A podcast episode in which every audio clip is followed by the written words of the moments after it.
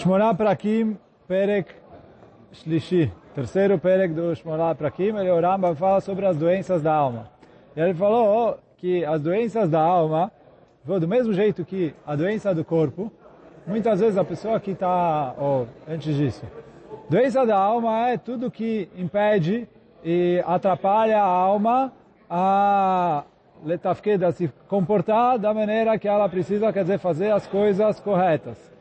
E a virtude da alma, a saúde da alma, é justamente quando a alma tá, é, tem tudo que ela precisa para poder fazer coisas boas e deixar de fazer coisas ruins. Só que fala o Rambam que do mesmo jeito que na doença física, muitas vezes o, do, o doente não sabe o que é bom para ele. Quer dizer, ele fica com vontade de comer comidas que na verdade são prejudiciais para ele. Ou é, ele falou, o cara está muito doente, às vezes ele vai comer é, coisas que são doces demais, ou coisas que são salgadas demais, coisas que são picantes demais, é, come até comidas estragadas, é, terra e outras coisas. Porque ele falou, quando, às vezes ele está, e principalmente quando a doença está mais grave, a pessoa acaba perdendo um pouco a sensibilidade. Então ele falou assim também, é, nas doenças da alma. Muitas vezes a pessoa, de tanto que ele fez algumas coisas é, ruins, elas já viciaram ele. Agora ele sente que sem isso ele é, não vai. E ele precisa correr atrás disso. E fala o que tem outro problema. Que muitas vezes o doente não entende de medicina. Ele não sabe o, que remédio é bom para o quê. Quer dizer, às vezes você pega o mesmo remédio, dá para todos os doentes. Para alguns é bom, para outros é, atrapalha. Ele falou a mesma coisa aqui. Ele falou, o doente precisa ir para o médico. O médico que conhece as doenças que vai. Ele falou a mesma coisa, a pessoa que é doente da alma, ele precisa procurar ajuda de alguém que entende de almas e pode orientar para ele o que fazer. Agora, fala o Rambam que muitas vezes você tem um outro problema, que é pior, que a pessoa está doente e ele nem sabe que ele está doente, ele nem percebe que ele está doente, então ele não vai atrás de ajuda, ele não vai correr atrás, ele não vai procurar, porque ele acha que está tudo bem. Tá, você pergunta para ele, ele fala, não, está tudo ok, tá, etc. Ele falou, e esse é o pior de todos. Por quê? Porque ele continua no caminho dele, fazendo coisas erradas, perdido, sem saber o que ele está fazendo.